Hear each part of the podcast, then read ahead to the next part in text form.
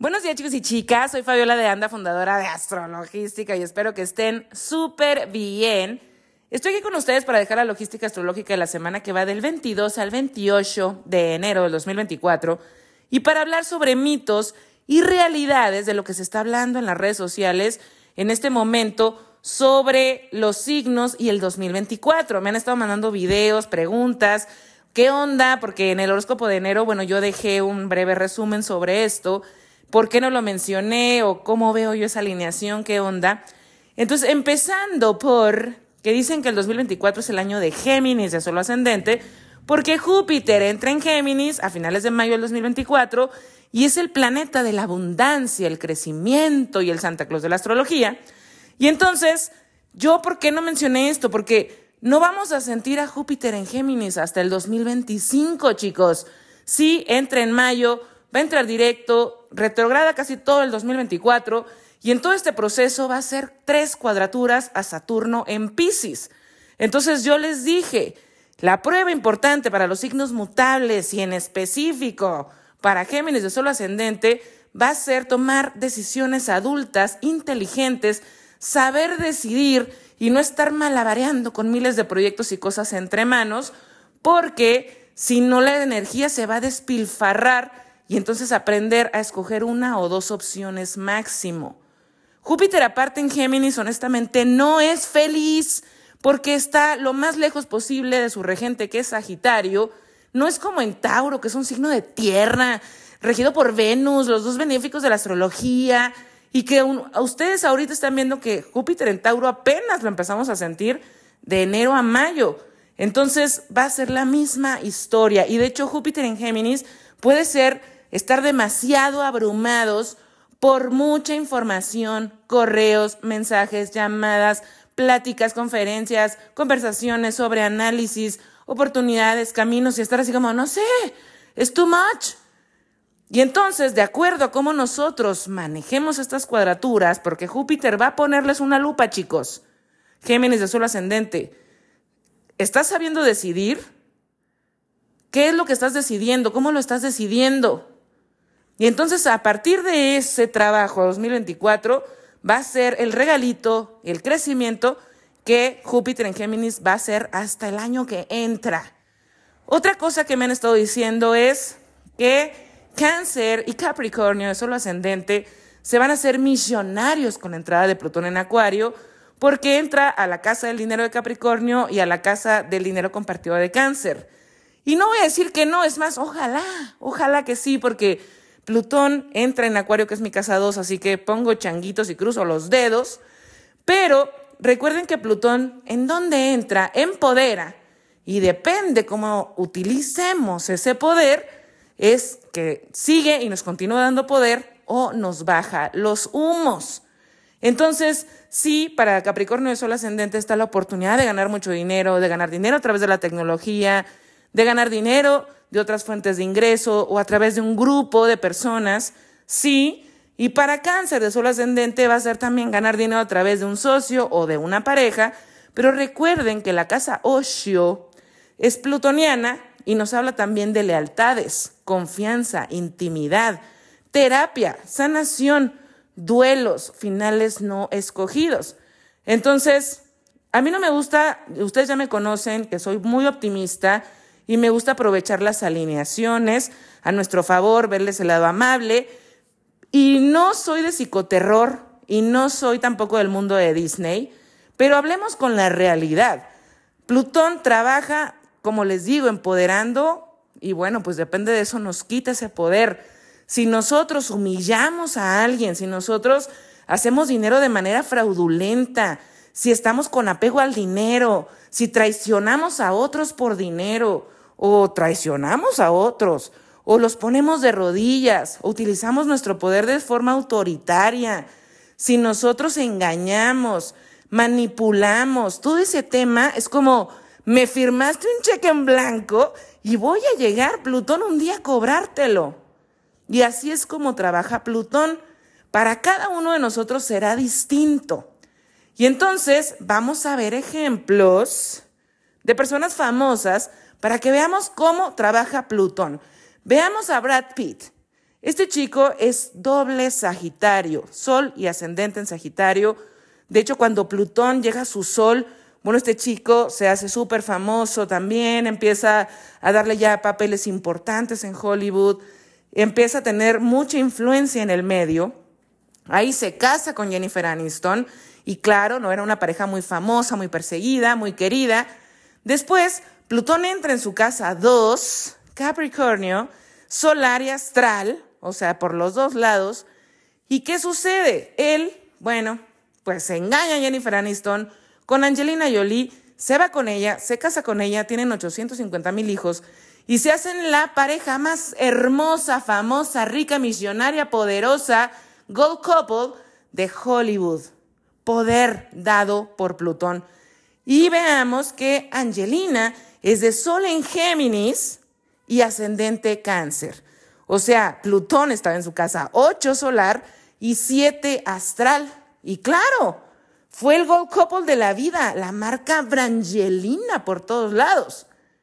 Después, ¿qué sucede? Plutón ya les dio ese poder, ya les dio todo eso. ¿Y qué pasa? ¡Pum! Se rompe la burbuja rosa y demanda de divorcio. Violencia familiar, maltrato, alcoholismo son los motivos. Y claro, para los dos ha sido una pérdida millonaria en abogados, en acuerdos, en juicios, en que si vendemos esta propiedad, en que si la otra te la quedas, traumas, procesos psicológicos que me imagino yo están pagando también de la traición que sucedió con Jennifer Aniston y no porque yo esté enjuiciando a nadie, sino porque así es como se dieron las cosas. Y estos chicos, bueno, pues también eh, Brad Pitt entra en un proceso de detox, rehab, porque si no, no podía ver a sus hijos sin una custodia. Y ahí también empieza este proceso de sanación porque la casa 2 está frente a la casa 8 que habla de eso. Y para Angelina Jolie seguramente también ha sido todo un proceso de sanación y pues otra vez renacer de entre las cenizas. También tenemos, por ejemplo, si ustedes me preguntan o me han dejado ahí, de, oye, ahora Plutón entrando en Acuario, los signos fijos ya nos llevó la chingada. 20 años de transformación, o sea, nos vamos a morir o qué va a pasar. Bueno, veamos que en este caso, por ejemplo, de Brad Pitt, Angelina Jolie, cómo se mostró Plutón, ¿verdad? Pero hay otra parte, hay otra chica sagitariana, que es Taylor Swift. Esta, yo no soy fan de Taylor Swift, la verdad, pero Mm, la admiro un montón, digo, me parece una chica hermosa, aparte súper talentosa y exitosa, pero bueno, su música es como de otra generación y lo que he visto de ella es que sí, Plutón en la casa 2 del dinero, bueno, ella acaba de aparecer eh, en Forbes como la tercera mujer más rica de este planeta. Entonces, ha tenido mucho dinero, mucho poder, pero ella, ¿cómo maneja esta parte plutoniana? Eh, estaba en relaciones, luego terminaba y sacaba un álbum y sacaba una canción y ella lloraba y decía, sí, estoy triste porque estoy en duelo y extraño a esta persona y me duele y es súper difícil, o sea, se mostraba así como súper transparente, ¿no? Y, y, muy emotiva, muy vulnerable. Y aparte, o sea, mostraba eso en su música, que la gente súper conectaba, ¿no? Las Swifties y todo este rollo. Pero la chica ayuda un montón de fundaciones, en sus conciertos, mucho dinero se va a gente necesitada o a causas sociales. Entonces ella, teniendo la cara que tiene, el cuerpo que tiene, la cuenta bancaria que tiene, jamás actuó como, ay, por favor, o sea, termine esta relación y yo puedo estar con quien yo quiera. Nunca actuó de esa manera y tampoco ha sido, o al menos yo no conozco esa historia de ella, en la que su dinero solo sea para ella, o cómo ella habla de eso del dinero, ¿no? De la abundancia, la energía material. Entonces, vemos a Brad Pitt y vemos a, Taylor Swift y vemos a Angelina Jolie y han tenido pues, tránsitos muy parecidos, pero para cada uno ha sido bien diferente porque para cada uno ha movido esa energía plutoniana diferente. Ahora, como les está diciendo los fijos, es la misma historia. Si ahora nosotros vemos a los cardinales que ya pasaron por eso, no es que ya, no es que ya valieron madre, o sea, no, pero veamos cómo trabaja Plutón. Vemos a Britney Spears. Ella es Sagitario también, con Plutón en la casa 2 del dinero y es ascendente Libra, con Plutón pasando por la zona familiar. Esta chica, cuando Plutón llega a su sol en los 2000, pues ella se hace súper famosa. Hit me, baby, one more time. Y se hizo, bueno, a nivel de Madonna la tenía todo el mundo, toda la prensa. Y de hecho, si ustedes checan, sus discos y sus canciones siguen estando en los primeros lugares de Billboard de la historia, en, de la historia de la música. O sea, ella hizo el dinero que quiso, millones y millones y millones, pero después, ¿qué empieza a pasar? Ella empieza con abuso de sustancias, con un tema de mal manejo de fama, se casa, tiene hijos, se divorcia, pierde a sus hijos, o sea, ya empieza la parte familiar a hacerle un eco fuerte, muy duro, muy oscuro, y después su papá le quita el control de su dinero, dice, no está en sus facultades, no puede manejar esto, y la encierra en su casa o en un manicomio, no sé, pero no tiene ella control de nada. Ella intenta pedir ayuda, yo quiero eh, rehabilitarme, quiero tener control de mi vida, de mi dinero. Nadie le hace caso. Ella, recuerden, hasta se rapa la cabeza y en un modo de protesta y todo este tema. Y bueno, después ella demanda a su papá, mete un montón de dinero para esto, pierde un montón de dinero cuando no tuvo control del dinero y también pierde a su familia. Entonces, todo este proceso plutoniano pues le vino a decir eso, ¿no? Hay cosas muy obscuras que manejar, que transitar, secretos familiares que limpiar, que mejorar tu relación contigo, con la familia que tú quieres crear, los vínculos que tú quieres crear, el manejo del dinero de esa manera, bueno, pues le vino a dar al traste. Y ahora, bueno, como acotación, ella acaba de decir, yo no vuelvo a estar públicamente para nadie. O sea, yo no vuelvo a salir a un auditorio ni nada. No suren libra. Si voy a hacer algo con algún, alguna participación con algún artista, va a ser a través de escribir canciones o algo tras bambalinas, detrás de backstage. Nunca voy a estar frente más al público. Y entonces ella está pues en este proceso personal, retomándose y todo esto. Y también otras personas, por ejemplo, ascendente Aries, Shakira.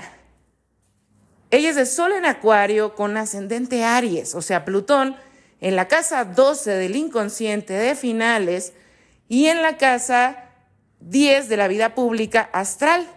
Esta chica, pues sí, tiene muchos años siendo famosa y llegó un punto en que se empoderó, se casa con Gerard Piqué, tiene su familia, empieza a cambiar su vida pública, ¿no? Ella es perseguida por los paparazzis, pero también tiene sus hijos y empieza como una vida más familiar.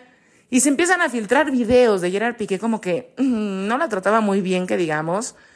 Y entonces ella, bueno, después se rompe esta burbuja rosa, sale la infidelidad de Gerard Piqué con Clara Chía, ya sabemos toda la historia. Y Shakira, justamente cuando Plutón iba a entrar en Acuario en 2023, saca esta sesión de Bizarrap y vuelve a hacer el boom y hace millones y millones de dólares. Aprovecha toda esta transformación plutoniana que había estado trabajando detrás de bambalinas, Plutón en la casa 12 solar, y viene y se muestra ahora de otra manera, se empodera, saca eso y ahora las mujeres ya no lloran, las mujeres facturan. Y bueno, esa fuerza y ese coraje, ¿no? De esta chica para poder hacer esto. Mismo caso, Miley Cyrus, ella es escorpio con ascendente en Aries y ella vive exactamente lo mismo, muy parecido a los tiempos con Liam Hemsworth, que por cierto es Capricornio de Sol. Ellos se casan, también la pareja más fitness, más hermosa, de otra generación, súper talentosos, ya querían que tuvieran hijos, y sale y se rompe la burbuja rosa, y aquí no hubo infidelidad como tal, pero ella habla de humillaciones, ella habla de manipulación, ella habla de narcisismo, ella habla de que en esa relación fue súper tóxica. Entonces, utiliza todo este tema de proceso psicológico para empoderarse, para decir, yo sé quién soy, yo sé quién, qué es lo que quiero en una relación, yo sé qué es lo que quiero para mí. Y entonces ella hace este sencillo de Flowers que es la número uno, la canción número uno del 2023. Esta chica hace millones y millones de dólares con esto. Estas dos mujeres fuertes que se empoderan a través de todo este proceso plutoniano y esperemos, ¿verdad? Que ya no sea como me voy a me voy a refugiar en las apariencias, en una relación, me voy a, o sea, como le voy a ceder el poder al otro, voy a permitir que me pongan el pie en el cuello, ese tipo de cosas muy mostradas en este, en este proceso plutoniano para ellas. Entonces, signos fijos, no se preocupen, no se van a morir, es simplemente un proceso de transformación y depende cómo lo estemos manejando cada uno. Ahora, vemos que enero es un mes plutoniano y bueno chicos, ni les cuento febrero, porque todos los planetas que entren en Acuario en febrero van a tener su primera conjunción a Plutón en Acuario por primera vez en nuestra vida. Así que ya estamos viviendo esta transformación, esta transición Capricornio y Acuario de la que hablamos la semana pasada, de aventarnos a lo diferente. Y esta semana, bueno, pues tiene un eco de toda esta transformación y toda esta transición, porque, bueno, para empezar esta semana le he llamado la atención que me lleva a la expresión.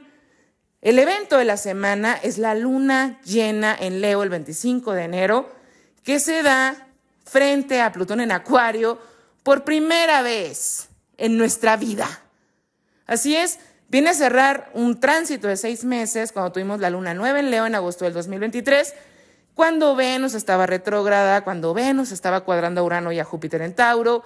Esta luna llena se da en cuadratura a Júpiter en Tauro y se da con Plutón en Acuario, que es regido por Urano. Así que habla de un eco de este Venus retrógrado y de toda la lección que nos dejó junio, julio, agosto, septiembre y octubre. Porque tuvimos todavía el clímax de los eclipses en octubre y que nos dijeron, hay que reinventarse, aquí hay una reinvención. Uno, en nuestros vínculos y dos, con la abundancia. Sentirnos merecedores, capaces, sentirnos talentosos, valorar nuestros talentos, verlos para mostrarlos, darnos amor propio para tener vínculos más sanos. Y sí, muchas relaciones terminaron, otras personas emprendieron, otros iniciaron relaciones, otros iniciaron procesos de sanación. Y todo esto ahora llega a su clímax y llega a un final, porque esta luna llena se da frente a Plutón, que habla de finales, que ya sabemos que no se anda por las ramas este planeta, que se nos va a poner enfrente y nos va a decir, ok, Tú ya sabes quién eres, tú ya sabes lo que quieres, tú ya sabes lo que mereces.